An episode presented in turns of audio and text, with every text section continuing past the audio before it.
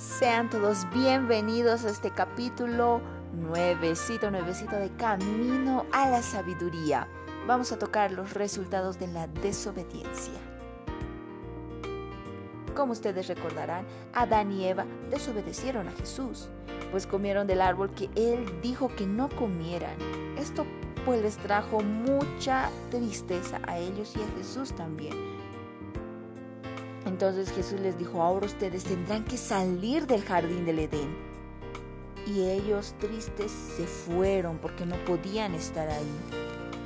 Entonces ahí es, fueron que Adán y Eva tuvieron eh, que ir a otro lado y ahí procrearon y tuvieron hijos e hijas.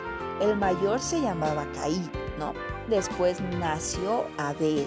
Abel obedecía a Jesús claramente en todo sus actos, en todo lo que él era, obedecía a Jesús. A Caín no le gustaba obedecer y a Jesús le gustaba escuchar a Abel, pero no podía oír a Caín porque Caín solo quería hacer las cosas a su manera. Entonces a los hijos de Caín tampoco les gustaba obedecer a Jesús. ¡Wow! Ellos se alejaron cada vez más de él. Se alejaron tanto de Jesús pues que llenaron la tierra de mucha y mucha maldad. De todos los habitantes solo quedó pues una familia que amaba a Jesús. Esa era la familia de Noé, pues Noé era un hombre recto, le gustaba obedecer a Jesús. Claro que sí, Noé y su familia oraban a Jesús todos los días fervientemente porque estaba su confianza depositada en él. Pero cierto día Jesús dijo, Noé, las personas están muy malas, por eso destruiré el mundo con una lluvia tan fuerte que inundará todo de agua. Yo quiero que hagas un barco muy, pero muy grande. Quiero que tú tu familia y todos los que crean en lo que yo te mande a hablar, entren en el barco cuando esté todo terminado. Es así cuando como comenzó esta misión que tuvo Noé en esos momentos. Entonces Noé empezó a trabajar, demoró muchos años para construir ese enorme barco que Jesús le dijo que construyese.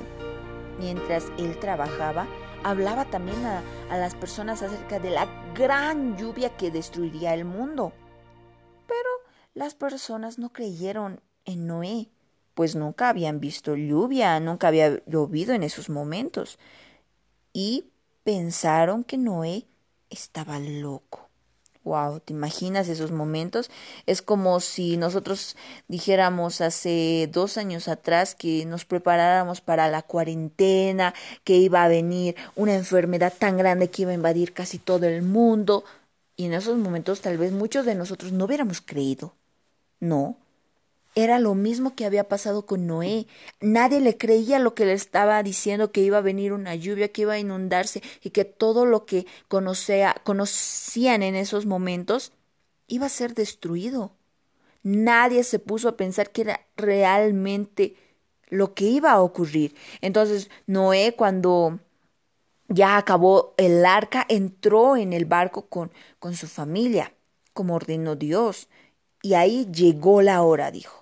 No entró mirando hacia los que quedaban afuera y él gritaba Vengan, vengan, todavía hay tiempo, corran, porque la, la lluvia va a empezar a caer fuerte y podríamos salvarnos todos. Él imploraba de esa manera, ¿no? Pero nadie quiso entrar al arca. Porque ya lo dijimos, ¿no? Entonces un ángel invisible cerró la puerta del barco. Ahora nadie más podría entrar. Claro, una semana después la lluvia empezó a caer, inclusive una semana después, ¿no? Llovió y llovió hasta que cubrió toda la tierra. Los ángeles cuidaron a Noé y a su familia. Pero cuando la tierra se secó, el, el ángel abrió la puerta y todos salieron. Noé y su familia se reunieron, claro, para agradecer a Jesús su cuidado. Y Noé le dijo, Noé le dijo a, Dios muchas gracias por cuidarnos. pero también Jesús en esos momentos le dio una una prueba de que nunca más volvería a mandar un diluvio. Y él le dijo, ¿ves aquel arco iris? Es una señal de que yo nunca más enviaré un diluvio para destruir la tierra. Y que imagínate qué lindo arco iris eh, eh, era ese. Entonces, yo cuando veo un arco iris me pongo a pensar y digo, es de esa promesa, ¿no? Que Dios prometió nunca más enviar un diluvio para destruir toda, absolutamente toda la tierra. Es muy diferente los tsunamis ya que hay en estos momentos en cualquier parte del mundo. Esos dos destruyen la tierra por completo, más a lo contrario, destruyen una porción de ella. Pero aquí Dios vemos que ya no, ya no va a destruir. Y por más de que la tierra empezó, empezó y, y vemos poco a poco que las personas volvieron a entrar en pecado, ¿no?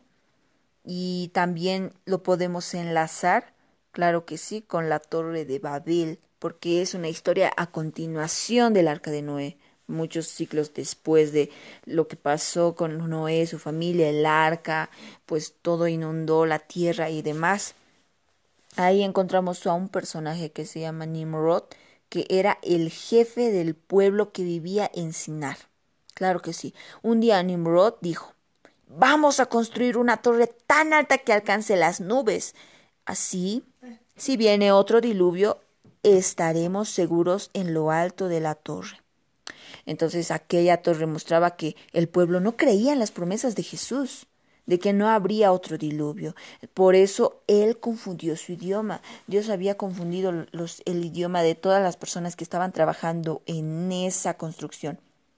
Y ahí uno decía, no, quiero un, la quiero un carro de ladrillos. Alguien gritó allá arriba, pero lo que recibió fue un balde de brea. Qué confusión tan grande que hubo en esos momentos. Entonces cada uno buscó a alguien que hablara su idioma. Luego se organizaron en grupos y partieron de allí a otro lugar.